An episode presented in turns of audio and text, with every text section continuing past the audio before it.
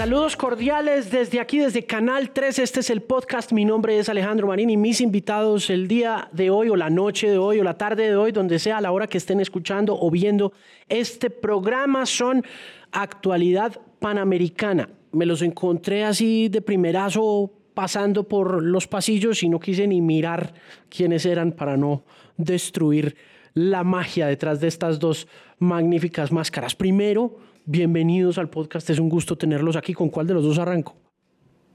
Conmigo. Bueno, ¿cómo van las cosas? Muy bien, todo muy bien, muchas gracias. Ah, bueno, me alegra muchísimo. Em, mucha controversia, mucha polémica con el tema de la librería, ¿no?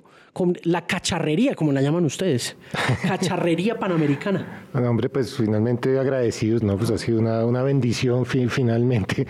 Nosotros ahí sí, como, como se dice, pues sanos en, en lo nuestro y de repente pues se nos, se nos viene digamos, todos estos eh, vericuetos eh, legales y, bueno, pues eh, yo creo que ha sido beneficioso para nosotros, pero ante todo yo creo que ha sido pues beneficioso para nuestros seguidores que han encontrado en el asunto un motivo de solaz, diversión, desahogo y bueno, pues ¿En, qué, sentido, ¿en qué sentido sienten que ha sido beneficioso? Porque de todas maneras como marca ya son muy exitosos y ya son muy populares, ¿no?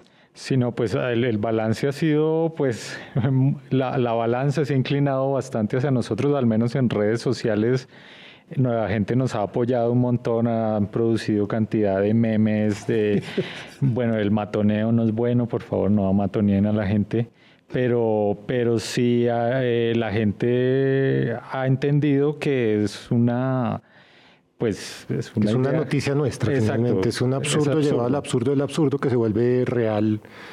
Que sí tiene aquí una connotación y es que, que, no es inocente, pues porque si hay un desgaste del sistema judicial, un país como Colombia que tantos asuntos eh, tiene que afrontar, pues tiene para recargarle al sistema judicial, pues que, que, estén ahorita un honorable magistrado y una, bueno, y una dependencia como, como la SIC, que no es del, de la rama judicial, digamos, del, del, Ejecutivo, lidiando con un tema de estos que, bueno, queda a consideración de los oyentes si es, si es justo con, con el erario, con el, con el Estado, con el aparato, pues, con las instituciones eh, que, que, sean, pues que eh, se ha estado en ese momento en algún despacho la prioridad. Pero la SIC ya va yo a favor de ustedes, ¿no?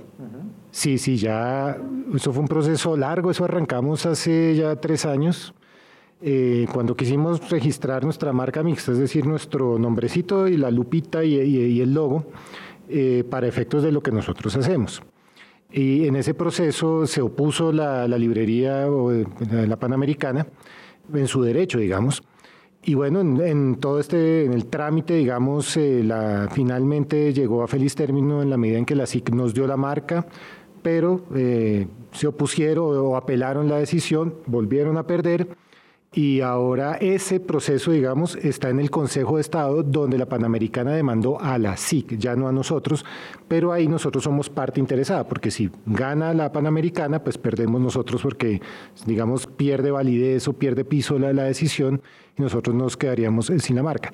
Paralelo a esto estuvo una acción de de, de, invalidez, de, no me acuerdo cuál es la que acabamos de ganar, que también en dos instancias eh, la ganamos, la última de ellas en el Tribunal Superior de Bogotá, y la actual, que es, además, ya no estamos graduándonos de abogados, al menos de, practicantes, pues la que es la acción de, cancelación, que, está, es, una arremetida, es una pues, es un disparando. que son temas hartísimos, aburridísimos, que nos distraen, que... La infracción fue la primera, perdón. Sí, sí, Aquiles, sí, sí, sí. Pero ustedes sienten que es como un ataque como ya personal, porque es que ya se siente como personal la cosa, ¿no? A ver, en honor a la verdad, hay, una, hay varios antecedentes de otras eh, empresas, emprendimientos que se llaman Panamericana y al parecer hay un, eh, llamémoslo, un patrón de acción similar, por no usar otro término, con otras connotaciones. Entonces, en esa medida diríamos que no, que simplemente es como una política de, institucional de esta empresa. Un proteccionismo ahí de... que quieren a toda costa que, que, nada en Colombia se llame eh, Panamericana. Ahí, ahí el asunto es lo que es Panamericana, porque si uno, no sé si pueda mencionar marcas, pero bueno, mencionemos Coca-Cola, pues es, evidente pues que Coca-Cola solo es el jarabe gaseoso negro, como, como quieran, pero pues Panamericana tiene unas connotaciones toponímicas, geográficas, culturales, que ya, ya nos lleva al terreno de quererse apropiar pues de, de, algo que es de todos, como es una palabra que designa una realidad concreta, y que eso sí ya es bueno, eh, digamos desde mi punto de vista, pues éticamente cuestionable. Mm, que creo que igual en los argumentos, lo poco que, que, que, entiendo cuando hemos visto esas resoluciones o las respuestas de, de la SIC, eh, pues ese es un argumento para no, pues para que no haya lugar a una protesta frente al nombre, que es una palabra que todo el mundo puede usar. Sí, como el podcast. Pues, sí, sí, sí, es un, Es, un gran, es un gran ejemplo, sí. Claro. Mire, eh, cuando cuando llegaron a ese momento, cuando los demandan por la utilización de, del nombre Panamericana para seguir produciendo este contenido conocido como Actualidad Panamericana, del que hablaremos en instantes también como para ir poniendo en contexto a todas las regiones que nos ven y que nos escuchan a través de plataformas de YouTube, de Facebook y también de Canal 13. Em, ¿Pensaron en algún momento, contemplaron no meterse en ese boroló y en ese rollo y decir, ah, cambiémosle el nombre a esta vaina? Pues es una opción, pero pues creo que no lo haríamos sin, sin dar la pelea un buen rato. Claro, ah, por eso la pregunta puntual es esa, ¿no? ustedes cuando los demandaron dijeron, ah, o dijeron, no, nada. A vamos. ratos, a ratos cuando. Hemos fluctuado, sí. Y, hay un tema, digamos, que a, que a esta altura, eh, en el hipotético caso en que desistiéramos, pues hombre, ya es una realidad social, cultural, como quiera llamarlo, que el lugar común de parezca es que alguien ve una, una noticia absurda en un medio y dicen parece actualidad panamericana. Ya, ya en este momento, no, no sé si, si la contraparte quiera de verdad no sé, generar un sistema de control de no sé qué nivel para que cada vez que un colombiano diga parece actualidad panamericana, chin, facture o, o qué, ya es una realidad, ya está absolutamente instalado en el lenguaje, en la cultura, afortunadamente para nosotros, pues nunca nos lo propusimos, pero, pero se logró en esa medida, si, si desistiéramos, pues ya es, ya no, ya, ya es un hecho. Ya podríamos mañana pasar a llamarnos ACTP, pues como ahora están de moda las siglas, ¿no? o AC o AP, como, como también nos conocen mucho. No sería grave, y ahí les caería encima la prensa social, la AP. Yo creo que con ellos sería más amable la cosa que con ellos sí habría un tema, porque los dos hacemos lo mismo. Eso sería más complicado. Sí, sí, Pero también está, luego está, como decía Aquiles, eh, mi compañero, pues que también hay un tema, sí, de, yo no creo que es de, es de honor, no, es de trascendencia de esto en, lo público, en los demás, eh, el impacto que tiene o, el precedente que se puede sentar aquí en términos de un gigante que quiere apoderarse de algo público, como es una palabra, y bueno, y de una lucha que estamos dando para que eso no, sea así. no, y de dos marcas completamente diferentes. Es que si uno dijera, pues que están vendiendo libros y que están vendiendo papelería y que van a montar un chuzo en la 72 con Caracas y que van entonces a ponerla al frente y van a tener parqueadero. No, no, no, no, dice, no nos manden más listas de útiles escolares, por favor, estamos hasta acá de tramitación. No, no, no, eso no es eh, lo, nuestro de verdad.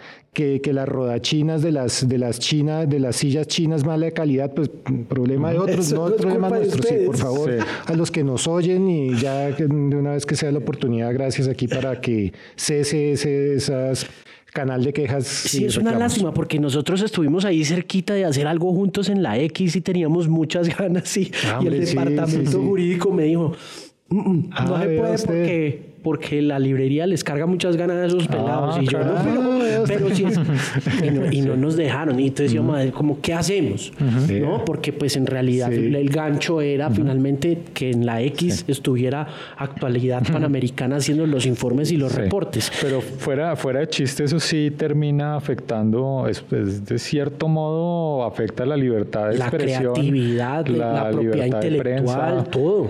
Sí. sí. Ese es un buen ejemplo digamos en términos de libertad de, expresión, pues porque de cómo eh, la puja o la pretensión pues comercial eh, sí termina siendo un, obstáculo claro para, nos, para que nosotros ejerzamos ese derecho fundamental. Pero ese tema de demandar a la SIC, yo creo que ya es ir muy lejos y, y, complicado de, de, que ganen, ¿no? ¿No sienten, ¿No sienten que ya están como en la recta final? Y que ya... Uy, llevamos cada, con cada fallo, ya, ahora sí, Me, imagino que esto lo van a llevar a la Liga de la Justicia o la Corte Intergaláctica de, de, de, Andrómeda 3, no sé, es una cosa ya... Sí, ahí es cuando uno lo ve ya como, como, como personal, pero pues seguramente pues es, alguien recibió la orden de hágale por donde pueda, hágale, eh, usted gánese su sueldo búsquele por dónde, por dónde darle, pero no, pues sí es, sí es bastante absurdo. Y además, y además se autoinfligen daño. Jamás ha sido nuestra intención eh, aquí esto plantear, pues como decía el compañero, no matoneo ni nada, pero ha sido la misma gente que se ha enterado del asunto pues la que ha en su inteligencia sabido plantear la cosa, e interpretar que esto es una situación absurda en que de un lado hay un poderío de un, pues de un gigante pues desde este sector frente a nuestra sí, sobre todo empresa periodística modesta de, de, sátira. Eh, y ha sido la gente la que les oiga, ustedes están quedando en ridículo, ustedes porque se ponen en esas y las cosas se caen de su peso. Y la gente no es boba, que es como lo... Porque también en la postura de ellos se, poco se subestima mucho de la gente. Al, creer que los clientes eh, de, la Panamericana van a confundirse con nosotros, pues ¿en qué concepto los tienen? Ahí sí. ¿En qué momento, en cuándo arrancan ustedes la empresa de de actualidad panamericana. 2014, enero del 2014. ¿Cómo nace? ¿Cómo nace la idea? Del ocio, de la nada, nada que hacer.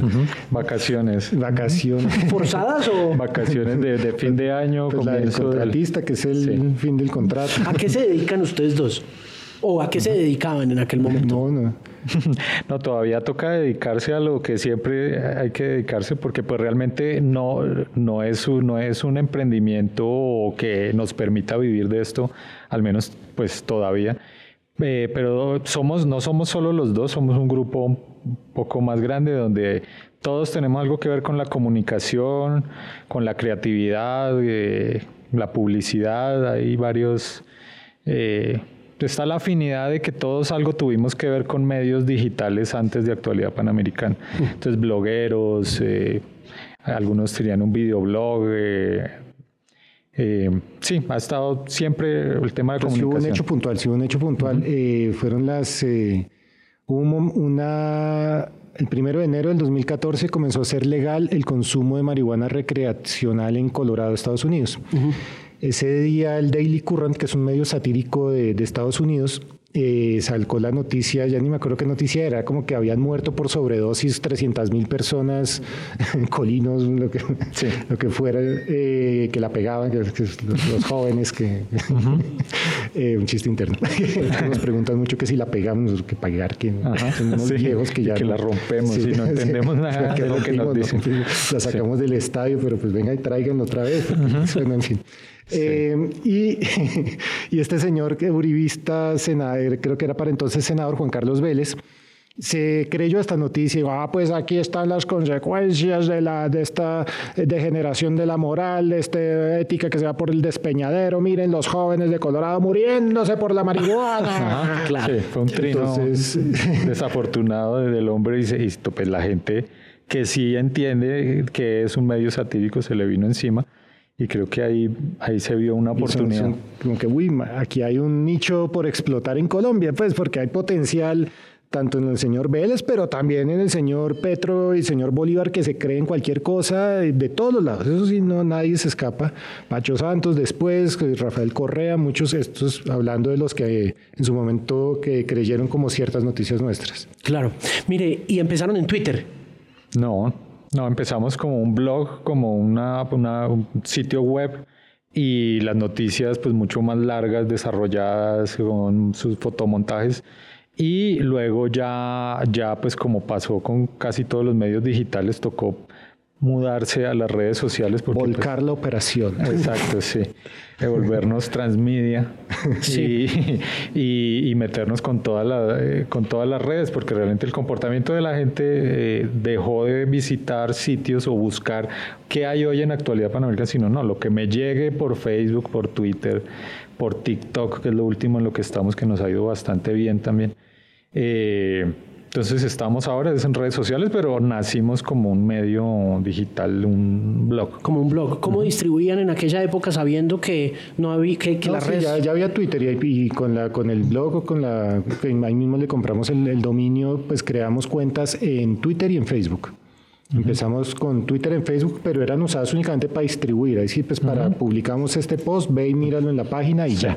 Pero y en el momento en que arrancaron cuál era su mecanismo de distribución más allá de redes sociales, porque pues si estaban en un blog, me pregunto qué pasaba en aquella época. Es que es increíble como ha pasado el tiempo y ya uno no se ve Tuvimos mailing list, tuvimos una lista de correos también al comienzo, ¿no? Y, todavía llegaba mucha gente por voz a voz, oiga, que existe tal página y la gente tecleaba www.actualidadpanamericana.com y entre algo que hoy en día es la tarea de meter esas sílabas De, sí, de digitar, no es lo que me llegue, lo que me llegue, porque es muy frecuente eh, pues somos a veces eh, presas del algoritmo que, que, cuando uno ya tiene un crecimiento alto, eh, el algoritmo ya empieza a castigarlo para que uno invierta y pague para seguir teniendo la misma exposición. Entonces hay gente que nos dice, ve, ustedes se murieron, dejaron de publicar, ¿qué pasó? Pero es simplemente que el algoritmo ya no, no le llega a algunas personas y como no, no les llega, eh, piensan que es que ya no estamos haciendo nada. Curioso. ¿Cómo se enfrentan a eso? ¿Cómo combaten eso? Pues eh, tratamos como de capacitar a nuestras audiencias para que nos marcaran en Facebook como contenido prioritario. Hay una pequeña configuración para que lo voluntariamente uno escoja qué páginas o qué contenidos le aparezcan, pero eso es, no, la verdad es, es eh, muy difícil no tenemos para abogados como vamos a tener para, para pauta, pues para promocionar, para contenido ah, promocionado. tampoco hemos querido meterle sí, que plata qué pena, qué pena, pues ahí sí la, la intensidad con el, con el asunto, pero como decía Aquiles, eh, mi compañero, ninguno de nosotros vive de esto. Algunos recursos nos produce la página, con la pandemia se desplomaron el año pasado, no facturamos un peso. ¿Les fue eh, mal? Sí, claro, sí, sí, sí, sí, no, sí, nosotros no nos reinventamos, nosotros volvimos peores. Pero, pero tenemos salud, que es lo más importante. pero, aquí no se asumió esto con actitud positiva. pero uno pensaría que les habría ido bien, ¿no? No, es que nosotros, eh, gran parte de nuestros ingresos en nuestros días dorados eh, venían de actividades del mundo real, de talleres, charlas, conferencias, y de ahí venían nuestros ingresos. ¿Dedicados a qué? Esas charlas. A la sátira, a capacitar personas en distinguir contenidos eh, reales de falsos. Pues nosotros desempeñamos una labor social. ¿En serio trabajaban en ese tema Con de la Fundación Gabo hicimos muchos talleres en ese sentido. Con la FLIP. Con la FLIP también, también participamos en varias iniciativas. Fundación para la Libertad de Prensa ¿Cómo estaban las cosas en aquel momento cuando eso apenas estaba arrancando? negociando con unos jeques de, Qatar. Ya eso, estaba en nuestro AP Holdings, que es nuestra matriz en Panamá. Allá están los, los Estaba que se cerraba, pues, pero pues al ver las perspectivas desplomarse por, por la pandemia, pues no, se, se no, fue, fue, al, antes de la buscar otros centros poblados donde ofrecer el... Les tocó organizarse, organizar otra vuelta ahí. Sí, pero nos fue muy bien ya 2018, 2019 estaba eso no capábamos viaje a ferias del libro, no, no a vender libros ni competir con la librería. Con la librería, sí, hacer la salida. Eh, y estábamos en proceso de sacar una obra de teatro. Ah, Alcanzamos a hacer algunas funciones, pero pues... Y teníamos el podcast. Ah, podcast nuestro. Sí, sí, sí, en el cual develamos unas cosas muy tenaces para el país. Por ejemplo, que César Augusto Londoño, el que conocemos, no es. El verdadero César Augusto Londoño está encerrado en unos sótanos del antiguo edificio de Caracol en la 39. Ah, ya lo tienen guardado. busquen el podcast La Revelación. Es muy complicado esto que estoy diciendo, nos puede poner esto mucho más en peligro que Panamericana. Es mucho más peligroso. Porque estamos hablando de fuerzas eh, pues, eh, Oscuras. De, otro, orden, de otro orden, de otros planetas que... Sí. Y, el episodio está dedicado pues, enteramente al verdadero César Augusto sí, Sí, sí, sí, sí, ya hablamos el otro día en Caracol y Gustavo Gómez ah, con contra pues con un lenguaje cifrado nos dio a entender que la cosa estaba ya enterada y que ojalá haya pues una operación en curso para que se sepa esto y el verdadero César salga del Muy bien, muy bien, señor. Me parece muy bien. Mire, no, pero quería era preguntarles por ahí en esos momentos en los que estaban haciendo los talleres de distinguir noticias falsas, porque estamos hablando de 2014, estamos en 2021. No, no, esto, esto fue 2019. Ah, ok, esto fue hace dos años. Sí, sí. Ok, ok. Hablemos un poquito de ese estado de la, del periodismo, de, de cómo sienten ustedes ahora, que han hecho esos trabajos con la FLIP y con la Fundación Gabo. ¿Cómo, eh, resumiéndolo rápidamente, distinguen o se diferencia una noticia falsa y una noticia verdadera? ¿Qué, qué puede hacer un usuario, un consumidor? Sí, pues a, nosotros nos abrió los ojos darnos cuenta que lo que hacíamos como tomadera de pelo empezó a convertirse en otra cosa cuando eh, personas, eh, pues con educación, con cultura, Caían. sí, eh, se creían cosas que eran absurdas y que en nuestras noticias había pues pistas de que no era en serio, aunque usábamos un lenguaje muy, muy parodiando a los medios tradicionales. Entonces eso ya nos dio una visión en la que podíamos aportar algo a, a decir por qué la gente se come el cuento y hay varias razones. Una es la inmediatez, por un lado, otro, la gente esperando tener la razón y coger en el aire cualquier cosa que me dé la razón sin verificar, entonces yo la, la comparto, la publico y por eso los políticos son muy muy sensibles eh, para caer en ese tipo de noticias. Lo que a mí me favorezca o lo que vaya en contra de mi adversario, pues yo lo comparto porque eso me conviene. Muchas veces yo creo que a sabiendas o con en el fondo saben que se trata de, o al menos lo hacen con la duda, esto será verdad o mentira, pero no, prima pues ahí sí la pugnacidad, prima la que ven el sentido, la, la, coyuntura, la oportunidad para que el dardo le caiga a mi oponente, entonces ahí no hay ética, no hay filtro, no hay nada que valga, no hay nada que valga. Igual que las tías de, del WhatsApp, pero ellas más bien intencionadas que ven algo que esto puede ayudarle a mis sobrinos a a mis nietos, entonces no me importa si de pronto es mentira, pero, pero compartámoslo, eso es la curación milagrosa para algo, o, cuidado que están, no sé, robando en los cajeros o echándole huevo a los vidrios de los carros o cualquier cosa que uno sienta que está sirviendo a lo que uno quiere comunicar. Pero en el fondo, en el fondo está esa cosa de este tiempo eh, que es que yo, que la realidad, que mi que la realidad, mi realidad sea moldeada tal cual mi deseo, que se está creando pues esa falta, porque pues finalmente, eh, pues creo que no es así, aunque pues alguien puede venir a contradecírmelo,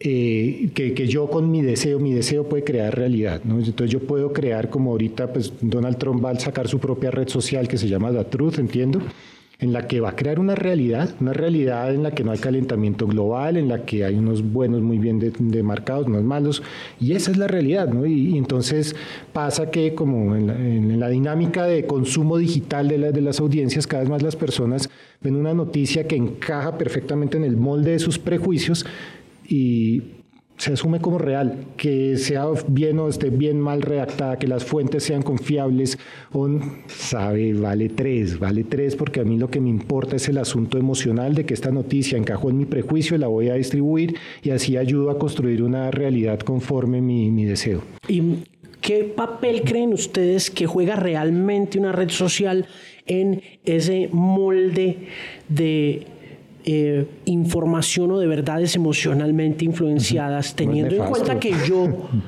como usuario de mis redes sociales soy quien hace su algoritmo, ¿no? Yo finalmente usted mismo lo ha dicho también, ¿no? Yo me acomodo, eh, eh, el, algoritmo más bien se acomoda a mí, ¿no? A mis deseos, a mis prejuicios, ¿no? Pero tiene una inclinación, hace poco vi un documental, no, no recuerdo bien el nombre, eh, pero, ah, sí, se llamaba sobre la cultura de la cancelación, algo así.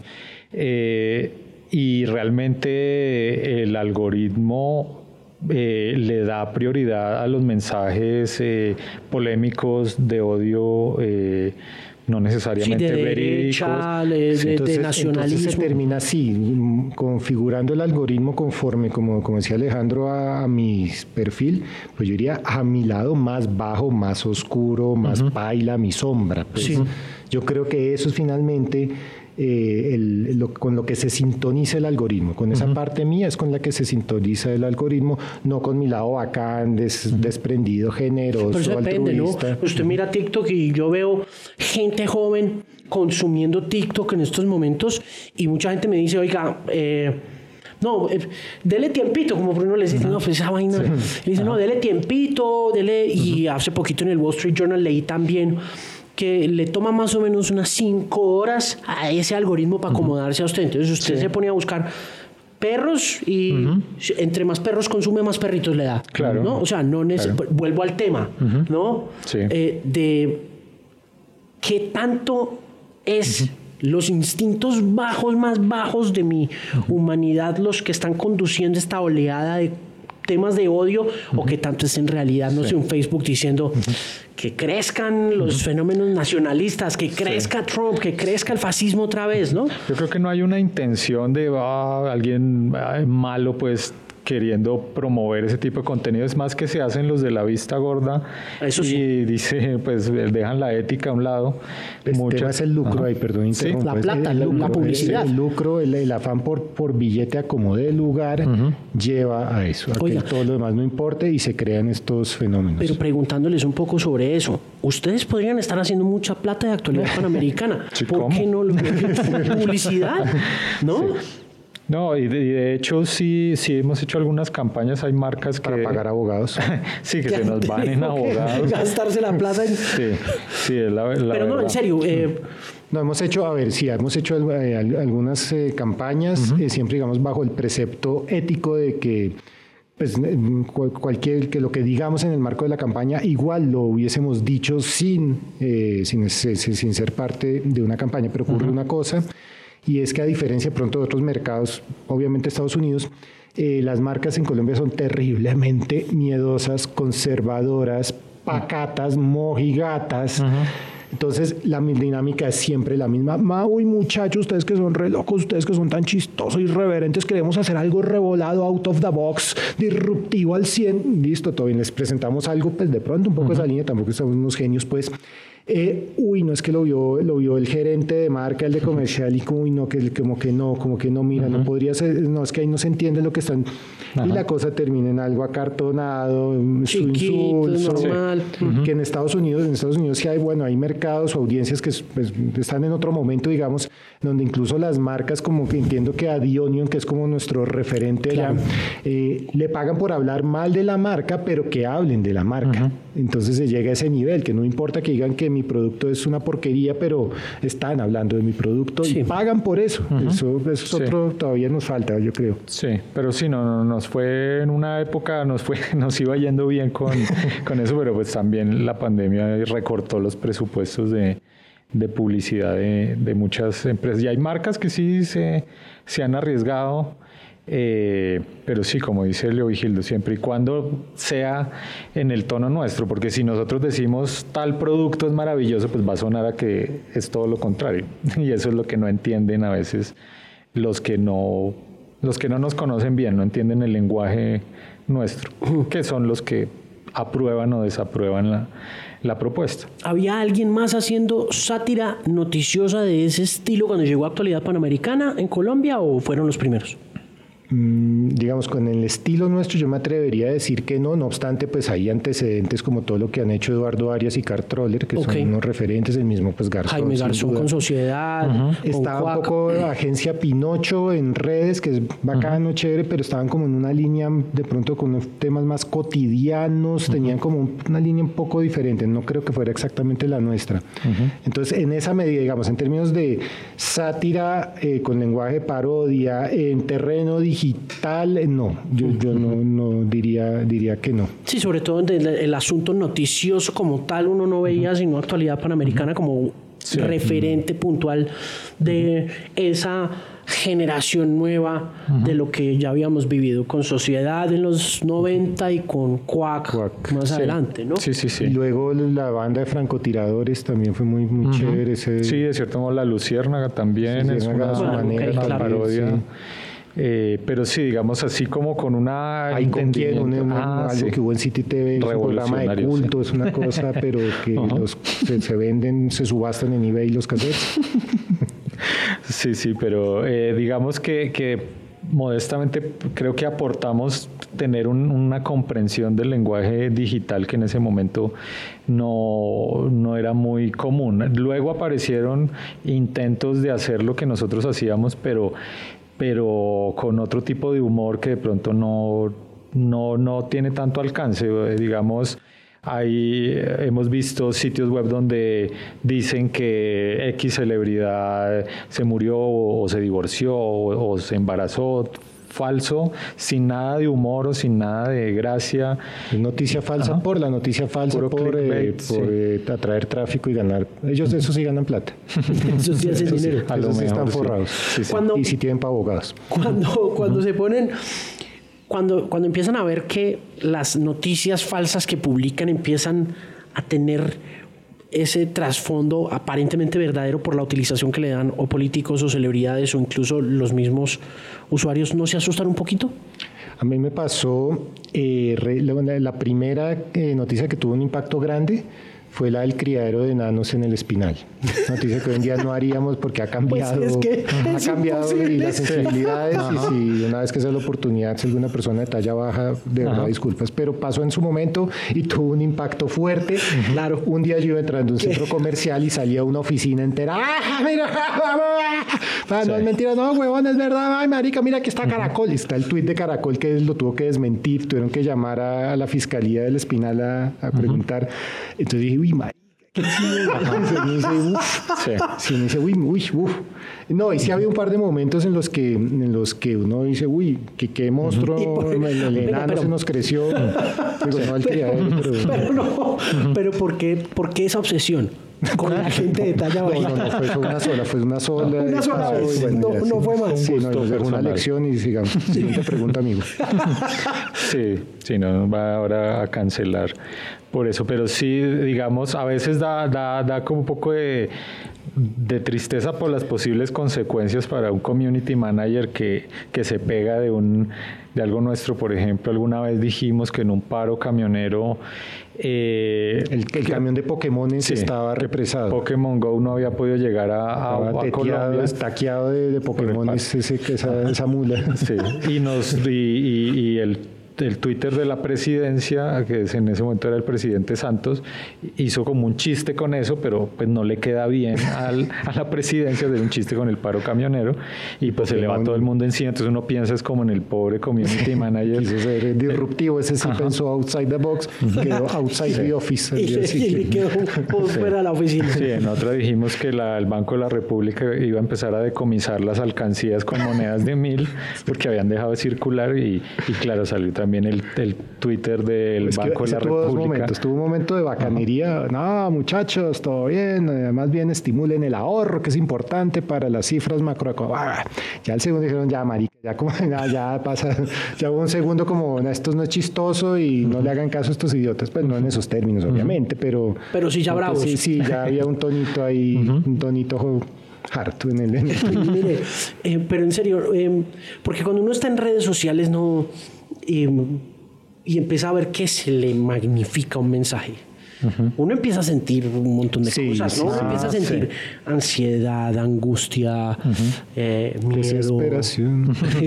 no, o sea, a mí, a mí me da mucho sustico ya, o sea. Sí, al principio es muy chévere, me acuerdo recién inició Actualidad Panamericana, pues cuando no sé, publicamos algo y íbamos rompiendo récords, llegó a 10 mil, 10 mil, un alcance de 10 mil personas, después 50 mil, después 100 mil, después 200 mil y, llega un punto en que uno ya pues pues no es que se acostumbre, sino que ya le deja de dar tanta importancia a las métricas, que es algo de lo que hablamos también en, un, en un, libro que escribimos sobre cómo no fracasar en el mundo digital. Era, ya adivinen dónde se consiguió.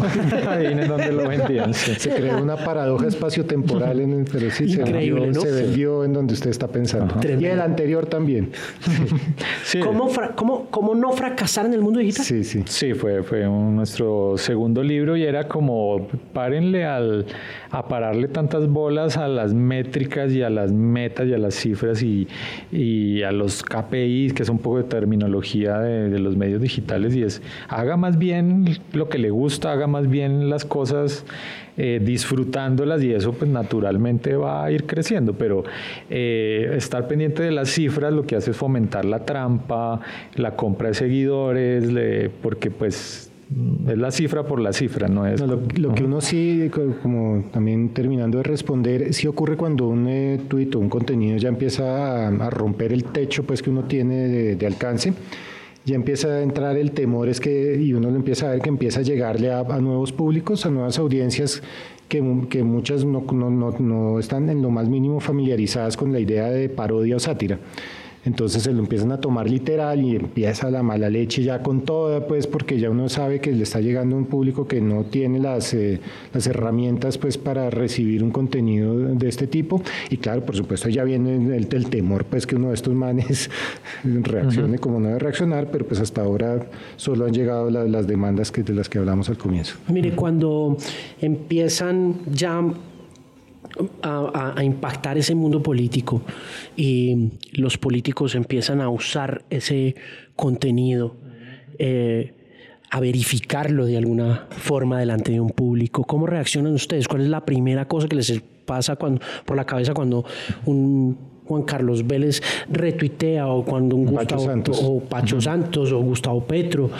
¿Qué pasa ahí? Como, como periodistas y como, y como comediantes o humoristas, ¿cómo equilibran esa balanza entre lo ético y lo entretenido. Se, sacrifica un practicante. Es, un toca, echar a alguien. Eh, uno de ellos nos acaba de hacer sentir porque me quedó muy contento por haber sido escogido. Pero Desempolvando un tapete aquí al lado. Eh, sí, a, a veces uno piensa más bien de quién no hablar porque puede terminar favoreciéndolo, puede terminar visibilizando personajes que están detrás de, figurar como sea, ah, con lo bueno, con lo malo, armando polémica. Entonces, más bien, yo creo que en este punto uno más bien piensa, a este no le, no le demos tanta visibilidad. Ok. y, pero sí hay complementos lo que dice Aquiles, sí, sí, sin duda cuando uno ve que eh, que un poderoso, porque finalmente un, político eh, será en estos términos, en esta planteada así la relación estará pues del lado del poder. Uno, uno sí siente una complacencia, uno sí dice los, que finalmente eso se trata, pues la, la sátira, en poner en, evidencia el poder y lo logramos, sí es un, ya cada vez es menos eh, factible, pues porque ya pues, yo creo que ya todos los políticos saben que existimos y lo que hacemos. Al comienzo pues pasó con Pacho Santos, pasó con Rafael Correa, eh, ¿Con quién más? Eh, bueno, ¿Con, con Rafael Correa de Ecuador? Sí, sí, de Ecuador? Sí. ¿Qué pasó con él? Sí, que eh, tuvimos la primicia de que se acuerda de sus, sus camisas, que tenían unos bordados, una simbología indígena, que tenían mensajes subliminales que promovían el castrochavismo y, y el comunismo del siglo XIX. Y eh, el hombre cayó. sí, sí, y, el tipo dijo, no, chimbísimo ese humor. No, no, no, no, no ese humor.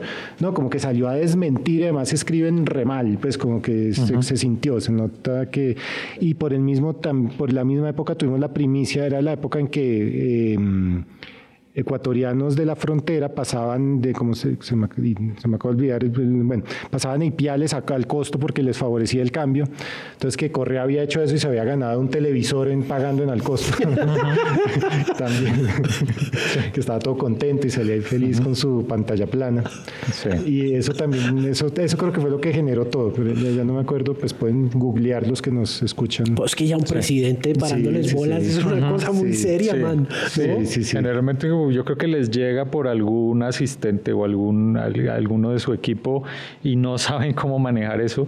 Ah, hay casos que, no, que personas que admiramos y, no, y publican una noticia nuestra, pues es muy, muy chévere, como cuando la señorita Laura de la televisión peruana también algo contestó sobre un, una noticia, esa era acerca que de... Arjona, ah, sí, que Arjona le había escrito una carta a Maduro y entonces la emocionó mucho a Laura y la retuiteó con aplausos. Sí, sí. Muy bien, tremendo noticia. Sí, muchos casos, sí, todo eso ocurrió como que en los primeros tres años de de, existencia, sí. Ya, ya luego, ya luego, no sé, como que ya, ya ser más reconocidos, ya eh, le quitó, le quitó ese, ese, esa cosa tan sabrosa que tenía. Ese elemento de, divertimento.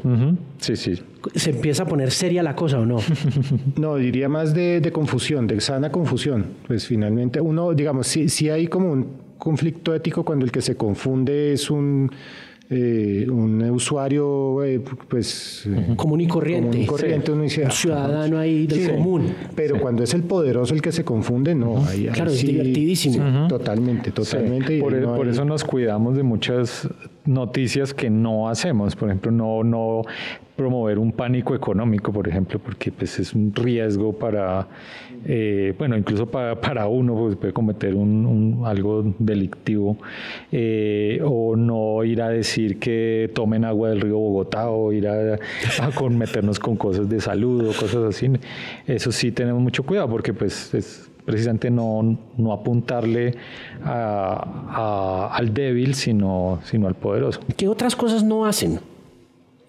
además de pánico económico, salud. No, número uno eh, que está en nuestro manual es eh, no revictimizar. O sea, no, no burlarnos de alguien que está en una situación difícil, así sea un poderoso que pronto está con una enfermedad complicada, pues no es, no es ni gracioso ni, ni, es, ni es éticamente correcto, pienso yo. Burlarse de alguien que está así tampoco pues evitamos burlarnos de los defectos físicos de las personas lo más posible, pues hay, hay personas que esa es su... Ya quedó clarísimo y que no siempre lo cumplimos. sí, eso ha sido un aprendizaje.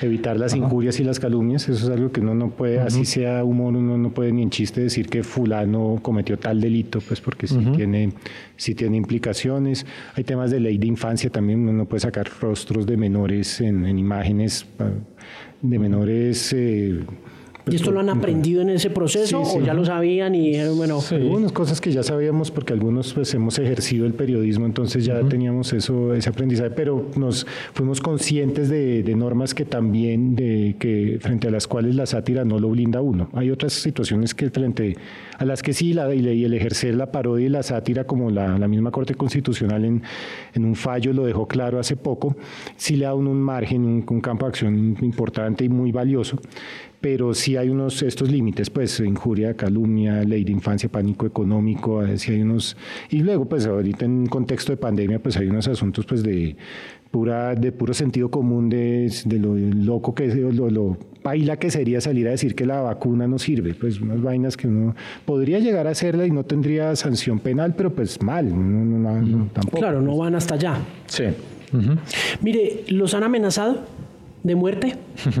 No, no, no, no, nosotros siempre hemos dicho que le tenemos mucho más miedo a las eh, corporaciones que a los urabeños y pues la realidad no se termina de la razón. Pues, y así fue. Pues, pues, no, y, cuando hemos tenido, cuando hemos tenido de verdad eh, situaciones hartas distintas a la actual, la que está en curso ha sido todo con marcas. ha sido, hay una, una, cosa delirante una vez. Es miedosísimo meterse con una marca, ¿no? Sí, está un par de, mucho susto. Una vez tuvimos la primicia eh, del primer burdel bogotano que recibió el ISO 9001, entonces fuimos a probar y sí, sí, sí unos procesos internos. Sí, uno calidad. Entonces, pues, sacamos la noticia y quisimos ayudar. Se llama la lechería, todavía existe.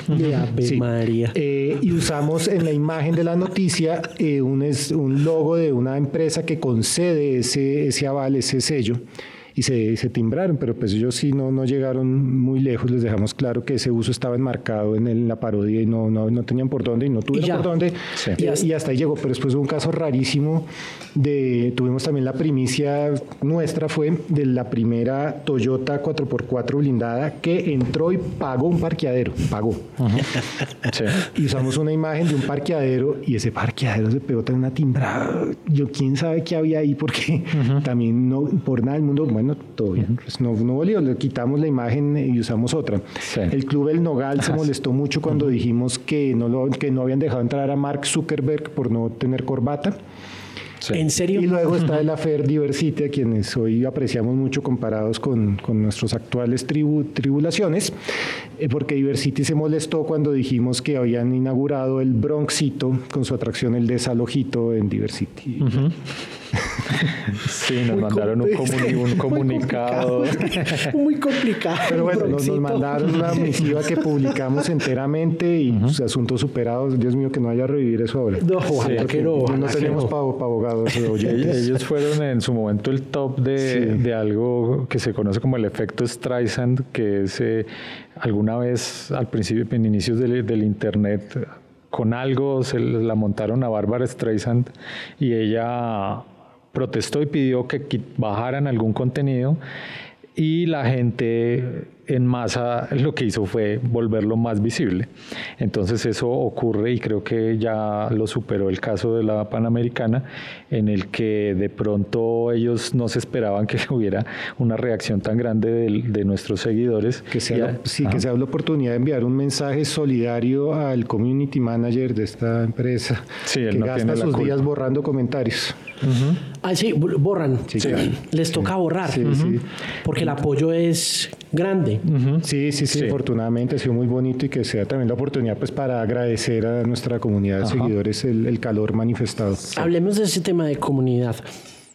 De, ustedes como líderes de ese movimiento que es actualidad panamericana desde la sátira, desde el entretenimiento, desde la crítica y desde el pensamiento crítico, ¿cuánta gente pueden decir que compone su comunidad? ¿Cuántos pues, son? Pues yo puedo decirle a usted, yo, a mí me siguen 55 mil, 70 mil personas, por ejemplo. Sí, pues un indicador eh, que es engañoso también, porque hay gente que alguna vez lo siguió a uno en redes y cerró la cuenta, que ocurre ahora mucho en Facebook. En Facebook ya cada vez no es que nos hayan dejado de seguir, sino de gente que está abandonando Facebook por montones. Entonces, ese, en Facebook dejamos de, crecer por esa razón. Pero en algún momento, ya hace rato no veo las cifras sumadas, todas nuestras redes se iban por encima del millón de seguidores. Es mucha gente. Día yo creo que el alcance, y si el alcance hoy en día promedio de una publicación en Facebook que le va bien, llega por ahí 500 mil, 600 mil. En Twitter ya pronto llegaremos al millón también, vamos en 760 y pico mil. Ahorita con elecciones y bodegas eso se dispara. Oiga, eso les iba a preguntar. Empiezan a seguir uno cuentas con numeritos Juan al final. 162474X. Cuando llegan las elecciones Uy, pereza, sí. Dígamelo a mí que trabajo en radio y me toca recibir todas las cuñitas mm. de todo el mundo, hermano. Porque... Pero cuando llegan para ustedes, eh, ¿cómo abordan ya el tema de contenido? Si hay, si hay, un esfuerzo no muy consciente, no muy explícito, pero está como ahí latente en el ambiente, pues de, de tener cierta ecuanimidad o pues de no, de como darle por igual a todos. Eso es como, nunca nos lo planteamos y a veces nos, nos emperramos con uno, pues porque habla papaya para ellos. Es, hay candidatos mucho más eh, caricaturizables que, que, otros, pero sí tratamos de, y la sensibilidad de la audiencia eh, se, se, lleva al, pues a niveles ectoplásmicos, pues entonces, entonces es la siembra. Entonces, noticia crit ya nos está pasando con el proyecto que por, lo aprovecho para recomendar Actualidad Vacía que estamos haciendo el noticiero. Lo estoy viendo con la silla. ¿Están trabajando con la silla en eso? Sí, sí, tenemos ese proyecto conjunto. Ajá. Y ya está pasando, y ya está pasando. Entonces hacemos un chiste sobre el candidato X y ahí mismo los seguidores del candidato X, ay, pero ¿cuándo le van a dar al candidato Y? Nunca le van al candidato Y. ¿Para cuándo? ¿Para cuándo? ¿Para cuándo? Y llori. Sí. Una le damos gusto y le damos al candidato Y, y los del candidato Y, ay, pero ¿cuándo le van a dar al candidato X? Le acabamos de dar en el anterior, man, en el mismo capítulo lo le dimos. Y eso no, eso no hay nada que hacer con eso. No hay nada, nada que hacer con eso. Con las elecciones pasa algo, a veces hay candidatos de los que uno no conoce mucho y uno dice, uy, si gana, ojalá no gane este porque no tiene mucha gracia, no va a pasar nada, no da papaya, pero siempre, siempre el que gana termina embarrándole y, y, siendo fuente de noticias nuestras. Es que en estos tiempos de redes, pues el poder sí enloquece mucho cuando pues así llegue a una posición de poder alguien sensato, centrado, sin muchas ínfulas, eh, el, acceso, el sentirse en ese lugar con esa capacidad pues de, de ser visible y de alcanzar audiencias a través de sus, de sus redes termina por enloquecer. Es, hay una, ya hay, sí hay un algoritmo que, que enloquece líderes. Dos, dos últimas preguntas que tienen yo creo que ver una con otra y es el anonimato de de ustedes como personalidades detrás de un medio parodia de noticias sirve para que lo que entendemos por sátira se mantenga vivo? Sí, el tema aquí es si, nosotros, si yo saliera a distribuir los contenidos que hacemos con, con, con, mi nombre, eh, es decir, eh, Alejandro Montealegre, no mentira, eh, Jorge Barón, sería paila porque inmediatamente los que se sienten molestos por, porque siempre va a haber alguien que se sienta molesto, claro pues le dispararían al bulto, me stalkearían en todas mis redes personales y dirían, este man está diciendo esto no porque tuvo el impulso espontáneo de decirlo, sino porque obedece a una gran agenda, una conspiración internacional que le todo lo ponen en función pues de la de lo de, quién es uno como, como, como individuo. Entonces, de eso se trata la máscara, pues evitar evitar que el mensaje se vicie, se tuerce, sea interpretado en esos en esos términos. Y en ese orden de ideas quienes hacen sátira en nombre, a nombre o a título personal o eh, quienes están simplemente haciendo comedia, ¿no? un Chappelle, un eh, Jon Stewart, un Trevor Noah, corren peligro y, el, y en general, para cerrar, corre peligro el humor en esta época de, de cancelaciones, de, linchamientos digitales? Pues yo hablo personalmente en algunos encuentros que hemos tenido en eventos con otras personas que hacen contenidos de humor y digamos estamos en un foro o algo así, nosotros con nuestras máscaras, tal, se terminó, nos quitamos la máscara, chao, y la persona que tiene su cara puesta las 24 horas, yo he escuchado, me han dicho, ah, yo cómo me gustaría usar una máscara porque ya estoy mamado de que en la calle no me dejen en paz, de Sí, no poder estar eh, tranquilo. Yo pienso que de cierto modo eh, estamos un poco adelantados a, este tiempo porque en unos 5 o 10 años la gente va a querer poder borrar todo su historial de las redes sociales. Es una carga muy pesada que, Absolutamente. que están construyendo los papás cuando publican desde la ecografía en adelante de sus hijos. esos pobres niños van a ser esclavos de eso toda la vida. Entonces es eh, yo recomiendo mucho el anonimato. Es, eh, es una tranquilidad, uno ya es de quitar y poner. ¿sí? Un personaje. Con cierta responsabilidad que... Sí, yo salgo de aquí para... Yo trabajo en el reactor nuclear de aquí, al, lado. Ah, y en TikTok entonces... ¿Van bien las cosas? Sí, sí, Vamos sí. Disparados, rompiendo. ¿Cómo están? Arroba actualidad. Pegándole al perrito. Sí, arroba actualidad panamericana. Y eso pues fue, fue complejo porque pues somos de una generación teóricamente mayor de la audiencia de TikTok, pero especialmente estos contenidos que estamos haciendo con la silla vacía nos permiten pues fraccionarlos en, el tiempo que da TikTok. Eh, ya nos verificaron la cuenta muy rápidamente y ha ido ha ido creciendo súper bien. Pues magnífico trabajo, gracias por venir, por darse una vuelta por acá, conversar un ratico de noticias falsas, verdaderas, parodias, sátiras, demandas y mucho más.